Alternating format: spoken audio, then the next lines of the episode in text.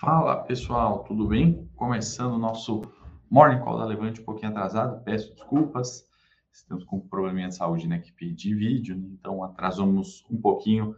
Amanhã já começamos no horário, mas vamos lá, né? Pauta hoje, de novo, importante, né? De novo, volta para o radar as questões, tensões geopolíticas, né? Se ontem Rússia tinha tirado 10 mil soldados, nos parece, né? Por comentários ali direto dos Estados Unidos e também da OTAN, da reinserção de 7 mil soldados na região, inclusive alguns bombardeios, né? E aí uh, co cobra-se da Rússia, né?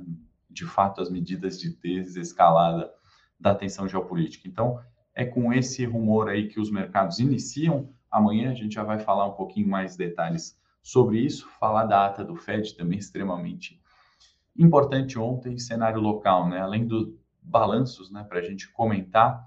Temos também questão de PEC, combustíveis e algumas falas de Bolsonaro, ou seja, tem bastante coisa para a gente comentar além da agenda. Antes, vamos passar aqui as bolsas ali praticamente no zero a zero, né? Recuperaram um pouco das perdas da manhã, né? Eurostox que segue ali no 0,01% de alta, né? Isso é praticamente nada, mais revertendo, né? Um pouco do terreno negativo dessa manhã. A gente teve Xangai que fechou em leve alta, 0,06, índice Nikkei no Japão devolveu parte dos ganhos de ontem, né? Fechou em queda de 0,83. S&P também acelera no terreno negativo, né? 0,53 de queda no momento e o petróleo, tanto o WTI quanto o Brent, caindo aí acima de 2%. Ainda com as tensões geopolíticas, né? Petróleo recuando, né? Então, é, como a gente já comentou né, no início do Morning Call, de fato, uh, esses relatos né, de bombardeio, uso de artilharia ali na região Rússia-Ucrânia, né, na fronteira, podem uh, escalar uma guerra ou, eventualmente, né, aumentar pelo menos uma tensão no curto prazo. Né? A gente não tem muita informação além disso, né, e isso por si só já foi suficiente também para os mercados ali realizarem né, parte dos lucros é, vindos aí desde o início do ano. Né? Então, assim, a Alemanha e Estados Unidos cobram né, medidas de fato de desescalada de tensão, a gente tem que monitorar, obviamente, né, a evolução disso no dia de hoje. Então, um bom dia aqui, Paloma, Manuel sempre com a gente, Carlos, é, todo mundo aí que está nos assistindo ao vivo ou você que está vendo a gravação já já, tá bom? Então, Uh, cenário externo, tensão geopolítica, basicamente são essas as novidades, né? Se a gente mudar para o estrutural, né? A ata do Fed agora, né? O que, que a gente tem para falar de ontem, né? Confesso, na minha opinião ali, que a ata foi menos hawkish, né? Menos dura do que eu imaginava, né? Num cenário de inflação subindo, né? A questão de retomada, salários e emprego uh, crescendo, né? Eu imaginava um tom mais duro como o comunicado ou até mesmo mais duro que o comunicado. Né? Então a gente não teve nenhum posicionamento ali na ata de datas, né? Isso que o mercado uh, começa a projetar e precificar, né? A maioria, né? O consenso projetando um aumento se iniciando em março, né? E o comunicado, ou melhor, a ata veio com um tom uh, sem cravar datas, né? Nem níveis de aumento, né? Então veio bastante na minha opinião, veio muito menos dura do que poderia ter sido, né? Inclusive, se a gente pensar na inflação crescente, nos dados de emprego crescente, né? Isso por si só são processos, né, que ajudam ali a manutenção de inflação, né? E a gente sabe que isso não é bom para uma economia saudável uh, fugir da meta de inflação, né? E Estados Unidos tem alcançado a meta de pleno emprego. Então, nesses dois objetivos, né, da decisão da política monetária, do Fed, Banco Central Americano, que é inflação e emprego, né, a gente está bem encaminhado. Por isso que eu justifico, né, ou dou minha opinião aqui, falando no sentido de que poderia ter sido mais duro, né, porque a gente sabe que a inflação também continua com a expectativa. Né? Se você uh, já bate e cancela a expectativa de que vai ter uma inflação crescente, né, isso por si só reduz eh, a inflação. Né? Outro ponto importante né, a questão de balanço uh, de ativos. Né? Então, é, isso, segundo a ata do Fed, né, vai começar quando se iniciar o corte de juros, né, logo na sequência. Aqui eu relembro um ponto. onde que uh, o Fed né, comentava sobre a redução do balanço de ativos né, ser diferente também do aumento da taxa de juros. Né? Então, isso parece que vai agora acontecer numa ordem inversa. Né? Primeiro vem aumento de juros e depois redução de balanços. Né? E aí, de novo, minha crítica aqui, modesta crítica, né? isso poderia ter sido uh, feito de forma inversa. Né? Inclusive, eu sou daqueles que já daria um aumento duro, né? talvez de meio por cento na, na próxima decisão, né? justamente para se por um lado né, tem um choque ali de crescimento, por outro a gente também tem um choque na inflação e uh, o objetivo, na verdade, é conter a inflação agora, dado que, de novo, emprego e renda nos Estados Unidos vai muito bem, obrigado, né, retomando ali a níveis praticamente pré-pandemia, né, então girando ali em torno de 3,9% taxa de desemprego, isso é muito bom, dado cenário atual. Bom dia a todos. Marcos Romero elogiando o vídeo de Mills. Obrigado. Fizemos um vídeo de Mills né, apresentando mais small cap, trazendo o RI mais próximo do investidor. A gente está com alguns projetos né, de trazer as empresas comentarem dos negócios, né, a fim que a gente possa entender e conhecer também todas as empresas, né, não só Itaú, Petrobras, Eletrobras, é, Bradesco, né, a gente ir avançando cada vez mais conhecendo, tá bom? O pessoal está perguntando aqui é, das puts, né? O pessoal provavelmente do Operação Fênix, a gente vai passar os comunicados ali oficial no e-mail, no Telegram, tá bom? A gente já vai fazer é, essa pauta como sempre. Por enquanto, nenhuma alteração nas operações, né? Encerramos a Uzi Minas, então quem não encerrou com ganho, por favor, encerre. A gente continua aí com as outras operações é, racionais mantidos, né? Vencimento março, tá bom? É... O Fábio fez uma pergunta bastante contundente, né? Se essa tensão Rússia-Ucrânia não deveria impactar os preços do petróleo para cima. De fato, né, Fábio? Que ocorre é que veio um arrefecimento na, da, da, da tensão geopolítica e depois um nível de cautela, né? Isso, ao meu ver, fez o petróleo recuar, ou pelo menos faz isso recuar até então, né, Fábio? A gente não pode esquecer do ciclo, né? O petróleo saiu ali dos 70 dólares para contar a história recente caminhando né, para os 100 dólares. Então, nesse ciclo de alta do petróleo, também tem as correções, né, independente da escalada da tensão ou da retirada das tropas. Né? Então, viveu ali um movimento inverso, boa parte disso veio sendo precificada aí ao longo eh, de todo esse tempo de tensão e incerteza geopolítica. Né? Não acho que a notícia de hoje né, faria né, os preços continuarem a subir. Então, num primeiro momento, uma cautela e aí redução também nos preços de petróleo, tá? Vamos para o cenário local, né, pessoal? Falar de Brasil, né? O dado positivo é que o gringo continua vendo, né? Vindo.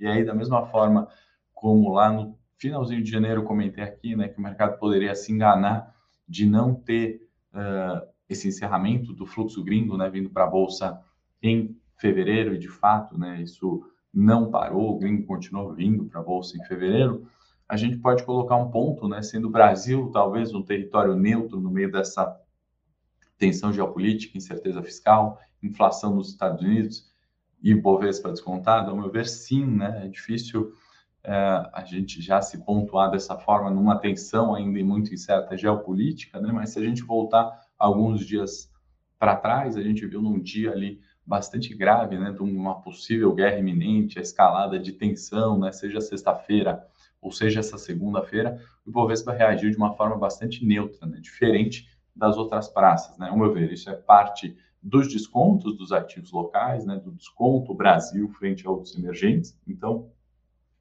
o fluxo de capital gringo, em certa forma, mostra isso. Né? A gente está falando de dados do dia 15, entrada de 1,8 bi mais uma vez. Né? Em fevereiro, estamos totalizando 16 bi. Então, o saldo de fevereiro vem acumulando, assim como do ano, que são 49 bi daqui a pouco a gente está chegando no total de entrada uh, comparando ali com 21. Então pode ser uma alternativa, né? Geopolítica que a nossa é mais tranquila, a gente está um pouco mais distante e isso tem se refletido até mesmo nos resultados, né? Isso já vamos comentar de alguns resultados, né? Mas é, de forma geral vieram até então bastante positivos, né? Generalizando, né? Colocando tudo num, mesmo saco, né? A gente está vendo lucro crescendo, a gente está vendo algumas empresas reduzindo despesas, alocando melhor capital, aumentando investimentos. Né? Então, de forma geral, isso favorece, né? isso contribui com o fluxo. que mais? PEC de combustíveis segue no radar, não é surpresa, ontem a votação, mais uma vez, adiada, né? aquela PEC que discute sobre redução de preço de combustível na bomba para a gente pagar menos, contra né, quanto que o governo vai deixar de arrecadar com impostos, né? Como fazer essa conta fechar? Isso segue no radar. Tem a crítica né, da oposição como sendo uma medida populista, tem o governo é, enaltecendo a importância disso para conter a inflação. Né? Então, a gente já discutiu um pouco esse tema também em outros morning calls. Que mais? É, a questão do reajuste ali de policiais, né? um segundo nível de tensão, né? copos meio vazio agora, falando, é, tirando o gringo e balanço, que é um meu ver tão positivo. Tem a questão do reajuste, que acaba sendo ruído, tensão, a gente falou disso ano passado e vai se estendendo, né? o prazo é maio para definição desse é, reajuste e ah, alguns pontos ali, ruídos pontuais, né, de governo Bolsonaro, críticas ao STF, STF com medidas ali para é, questionamento, né, prestação de contas do presidente. Então, acho que é o jogo da democracia, ruído ali no curto prazo, sem grande interferência mais, eu acho, em preço de bolsa, na minha opinião, tá? É, pessoal que está com bastante dúvida ali das opções, usa o nosso canal, usa o suporte ali 24 horas do WhatsApp, é, manda para mim por e-mail, vamos falando por lá, tá bom? Que aqui em 15 minutos, muitas vezes, né, a gente não consegue passar ali as dúvidas técnicas, esclarecimento da estratégia, enfim, é, usem sempre os canais oficiais, tá bom, pessoal?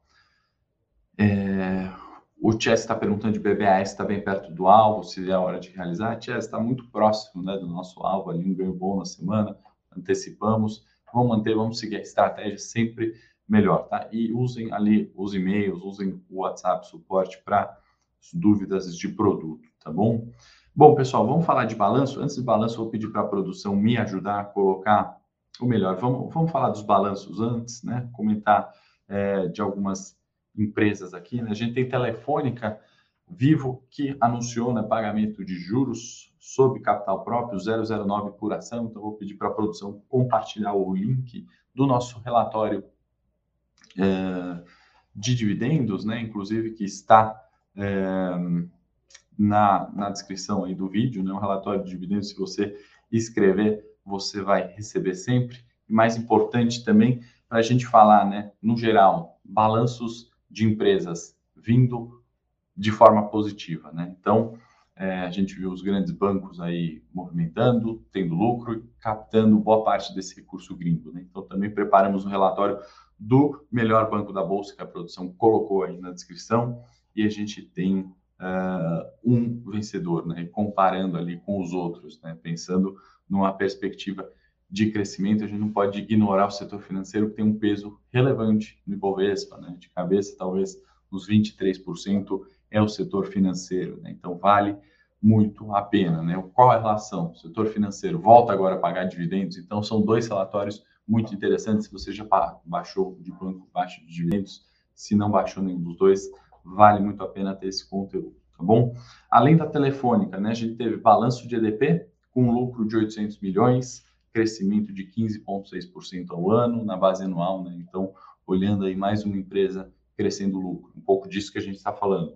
TOTS, lucro cresceu também, vamos me atentar só ao lucro, cresce 30%, então mais uma empresa ali corroborando com esses resultados que a gente tem falado, né? Os resultados do quarto tri, dado cenário, dado ano, volatilidade, ao meu ver, favorecendo muito dessa alta uh, do Ibovespa, né? Mais duas notícias não relacionadas ali a balanço, né? Mas uh, Embraer fez uma série, né? De uh, de aquisições, projetos interessantes, inclusive Volts, né? E agora comunica uma parceria com a Rolls-Royce, né? Então, uma marca forte se juntando a Embraer para um estudo ali de aeronave zero emissão, né? Então, também a pauta ESG colocando aí no radar das empresas, né?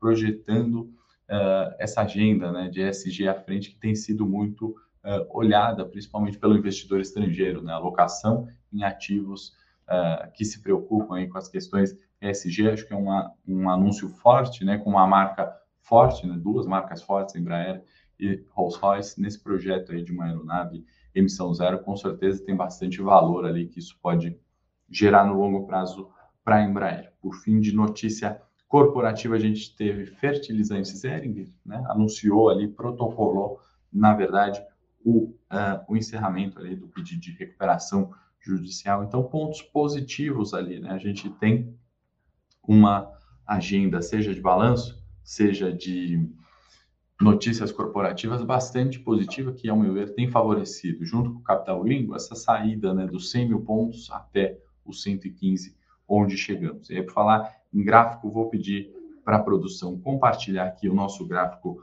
do Ibovespa, eu já vou colocando na tela, né? E a gente está falando justamente desse movimento, né? A saída dos 100 mil pontos, onde Bolsa Brasileira extremamente descontada, é, seja frente aos pares, seja aos países desenvolvidos, e aí o aumento de juros, né? Essa precificação de juros mais alto, com uma inflação, segundo as projeções do Banco Central, chegando em picos é, em maio, né? Isso faz com que o capital estrangeiro venha. Então, a primeira correção do 110, já falamos e alcançamos o primeiro alvo dos 115 mil pontos. Acima dos 115 mil pontos, a gente só tem os 120, né, como um segundo nível de resistência relevante, esse último topo. Né? Então, qual o movimento esperado de preços agora, pessoal? Quem sabe da análise técnica já conhece, né, que seria essa primeira alta, né? Então, o primeiro teste na região de resistência 115 mil pontos, correção, quem sabe agora maior do que o 110 e já na média de 200, 111 e 500, para aí sim